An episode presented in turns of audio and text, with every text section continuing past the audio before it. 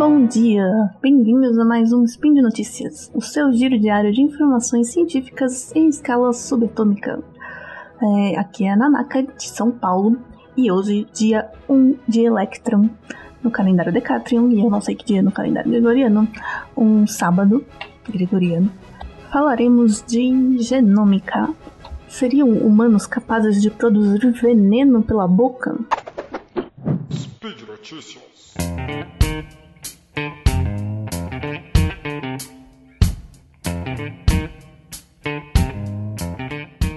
Humanos possuem rede de genes que suportam a produção de veneno oral. Sim.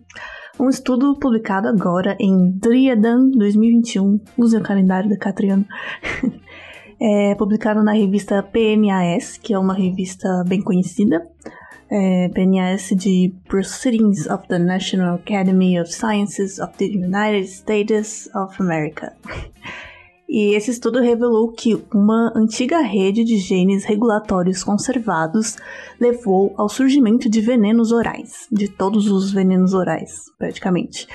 E essa rede de genes ela é conservada, ou seja, aparece consistentemente, sem muitas alterações ou mutações, em todos os animais amniotas, que são os animais cujos embriões são protegidos por uma membrana amniótica, como nós, é, ou também os répteis, aves e mamíferos em geral. É, os anfíbios não são amniotas, eles são anamniotas, ou seja, os seus ovos não possuem essa membrana amniótica, por isso eles precisam, por exemplo, botar os ovos na água, como fazem os sapos. É, então, sim, nós, nós humanos estamos incluídos nesses mamíferos, nesses amniotas que possuem é, essa rede de genes regulatórios que podem levar ao surgimento de venenos orais. É, então, como é que é, né? Nós podemos produzir venenos pela boca? Literalmente? Bem, metaforicamente, acho que todos conhecem alguém que destila veneno, né? Talvez. Mas, literalmente, também pode ser uma possibilidade. É, nós já conhecemos uma variedade de animais que produzem veneno oral, e isso é importante no papel ecológico e no histórico evolutivo desses animais. Né? Se você quiser saber mais sobre o que é um veneno e como são esses animais os efeitos que essas toxinas causam, é, escutem o SciCast número 328, Animais Peçonhentos. Bom, e existem então muitos estudos sobre a constituição desses venenos, né? Estudo das proteínas que os formam e dos genes que codificam essas proteínas. Mas até hoje, a maioria desses estudos sobre venenos, mesmo os estudos sobre o histórico evolutivo dos venenos, eles são focados exclusivamente nas toxinas que compõem esses venenos. Porém, a forma como esses venenos se originaram não é bem conhecida, não é clara ainda. É, nós sabemos que o veneno oral, ele surgiu, o veneno que tem nas glândulas da boca, né, surgiu independentemente em várias espécies, em várias linhagens bem distantes.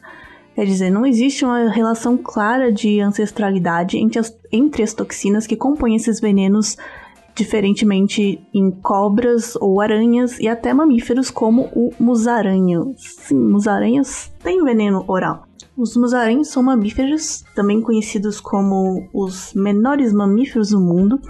Eles medem cerca de 10 centímetros, mas tem espécies que têm até 2 centímetros e meio, mesmo na fase adulta. E esse tamanho pequenino deles, leve, é, permite inclusive que eles consigam correr sobre as águas. Aposto que dessa você não sabia. É, mas eles também têm um truque para fazer isso. Eles mantêm os pés curvados, prendendo uma bolha de ar, assim, né, nos pezinhos, criando uma espécie de boia nas patinhas. Ah, que bonitinho. Usaram em Jesus. É. E eles são famosos também, entre outras coisas, por serem os animais mais comilões do mundo. Eles precisam se alimentar comendo o equivalente ao próprio peso a cada 3 horas. E além disso, eles são venenosos. Sim, as suas glândulas salivares modificadas, as glândulas de veneno, são capazes de excretar toxinas. E eles não possuem presas né, para inocular esse veneno, mas têm ranhuras nos dentes por onde eles correm. E esse veneno é letal para pequenos animais, como camundongos, coelhos e até gatos, possivelmente. E ele é um mecanismo de defesa, então, do musaranho. É, os efeitos dessas toxinas em camundongos observados foram arritmia respiratória, paralisia e convulsões antes de morrerem. É, em humanos, o veneno né, de uma mordida de musarainha causa uma dor muito, muito forte e algum inchaço, mas não, não mais complicações. É, bom, tá bom, chega de falar do, dos musarainhos, como vivem, como se reproduzem, o que comem. É, talvez você esteja se perguntando ou lembrando que o ornitorrinco também tem veneno, porque afinal, o que o ornitorrinco não tem? É, e sim, os ornitorrincos machos possuem uma glândula de veneno próximo a um ferrão nas patas traseiras, né? Que eles usam também como forma de defesa e, e ataque, mas é, essa, esse veneno né, na pata então, não é relacionado evolutivamente aos venenos orais, né? Esse estudo foi especificamente é, sobre os venenos orais. Então, esse estudo queria entender melhor como surgiram inicialmente esses venenos orais e, em vez de focar nos genes que codificavam as toxinas, né, que são proteínas, eles focaram nos genes chamados genes de manutenção, em inglês housekeeping, que eles são genes que suportam e regulam o sistema de veneno oral. É, então, examinando o genoma, né, os genes, todos os genes, de uma víbora conhecida como cobra rabu, que é comumente encontrada em Taiwan, eles identificaram cerca de 3 mil genes desses genes de manutenção e chamaram esse conjunto de genes de rede de metaveneno. É, esses genes regulam principalmente o dobramento das proteínas, que é uma etapa crucial na produção do veneno. O veneno né, consiste em uma sequência de proteínas que elas precisam ser corretamente conformadas, né, dobradas e arranjadas. Ou seja, esses genes reguladores eles codificam elementos que interagem com as proteínas de veneno, fazendo com que elas, com que elas assumam a sua forma final.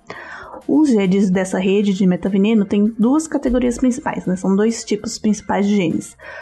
A primeira é uma categoria de correção chamada UPR, ou Unfolding Protein Response, ou resposta de desdobramento de proteínas. E essa categoria de genes eles antecipam, né, de, na verdade, de proteínas que são codificadas por esses genes de regulamento. É, ela antecipa, detecta e corrige proteínas que foram mal, dobrado, mal, mal dobradas, né, ou dobradas erroneamente. E tem outra categoria desses genes de manutenção, que é a, que é a categoria de degradação, chamada ERAD, é, Endoplasmic Reticulum Associated Protein Degradation. Ai, olha, Cambly patrocina nós. Ah não, ele já patrocina. é, ou seja, a degradação de proteínas associada ao retículo endoplasmático. Se vocês se lembram, o retículo endoplasmático é uma das organelas que existe dentro das nossas células, né, das células com núcleo, e esse retículo é responsável pela fabricação e transporte de grandes moléculas, como, por exemplo, as proteínas. E esses genes dessa categoria, é, ou melhor, as proteínas codificadas por eles, são responsáveis por degradar proteínas de veneno que tenham sido mal formadas para que elas não fiquem ali, né? Em vez de, eles não corrigem, eles degradam elas, destroem elas para que elas não fiquem ali causando toxicidade na própria célula. É, e bom, ao examinar os genomas de vários répteis e de mamíferos, incluindo os humanos, é, esse estudo descobriu que todos esses animais possuem os mesmos genes dessa grande rede de metaveneno. E a única diferença é que, em vez de suportar a produção de proteínas de veneno, em animais não venenosos, essa rede garante o dobramento correto de proteínas da saliva, que é uma espécie de toxina, se você pensar que ela serve para degradar proteínas né, da nossa alimentação e facilitar a digestão.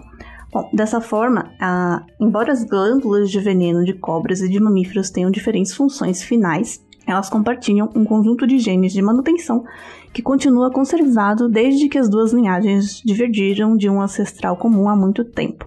Ou seja, esse estudo ele corrobora a ideia de que glândulas de veneno surgiram a partir de glândulas salivares em um ancestral comum. E embora as cobras especialmente tenham se especializado, especialmente especializado, é, produzindo toxinas e compostos venenosos complexos, incluindo novos genes para novas toxinas, os mamíferos, como alguns mamíferos, né, como os musarães, produzem um veneno mais simples que é bem similar à saliva, né, na sua forma das, das proteínas.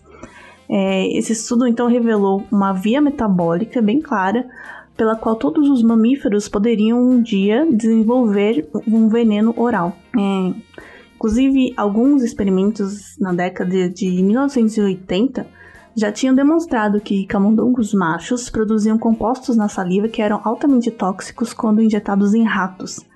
E se isso for uma vantagem evolutiva, em alguns milênios pode ser que nós encontremos camundongos venenosos também, além dos musarins. Se a gente existir daqui a alguns milênios. Ou e por que não também talvez humanos venenosos? Literalmente venenosos? É, porque de maneira parecida né, com esses camundongos, a saliva humana contém uma proteína chamada calicreína, que também está presente em muitas secreções venenosas. É, e o papel dessa calicreína na saliva é pela sua ação proteolítica, ou seja, de degradação de proteínas, servindo, como eu disse, né, para facilitar a digestão. Mas além disso, a calicreína também tem uma ação vasodilatadora, ou seja, ela pode causar, por exemplo, pressão baixa. Agora eu tô pensando nos vampiros que mordem o pescoço da. Não vampiros animais, vampiros de ficção humanos, que mordem o pescoço da vítima e a vítima desmaia, talvez. Seria uma razão biológica aí, se eles existissem. É, então, às vezes, talvez pensando numa perspectiva de manipulação genética, né? Nada ética, talvez, no futuro é, distópico. pode ser que exista, espero que seja distópico, espero que não aconteça. Mas pode ser, ou talvez, ah, não, enfim, pode ser que a gente, que seja até fácil, em algumas décadas, é, induzirmos o desenvolvimento de glândulas, saliva de glândulas salivares venenosas em seres humanos. Mas não façam isso, crianças. Então, por hoje é isso. Lembrando que o link dessa notícia comentada estão no post desse artigo. E deixe também aí no post se tiver algum comentário, elogio, crítica, sugestão de outros temas para tratar aqui. E lembrando também que esse podcast só é possível de acontecer por conta do apoio no patronato do SciCast, pelo Padrim ou pelo PicPay. Então agradeço a todos os nossos patronos e tomem cuidado com os vampiros pós-apocalípticos. Tchau!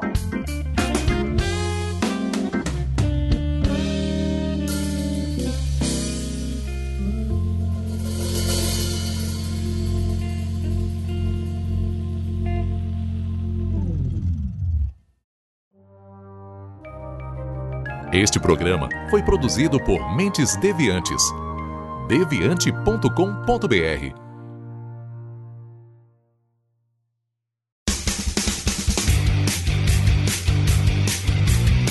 Cortes, edição de podcast.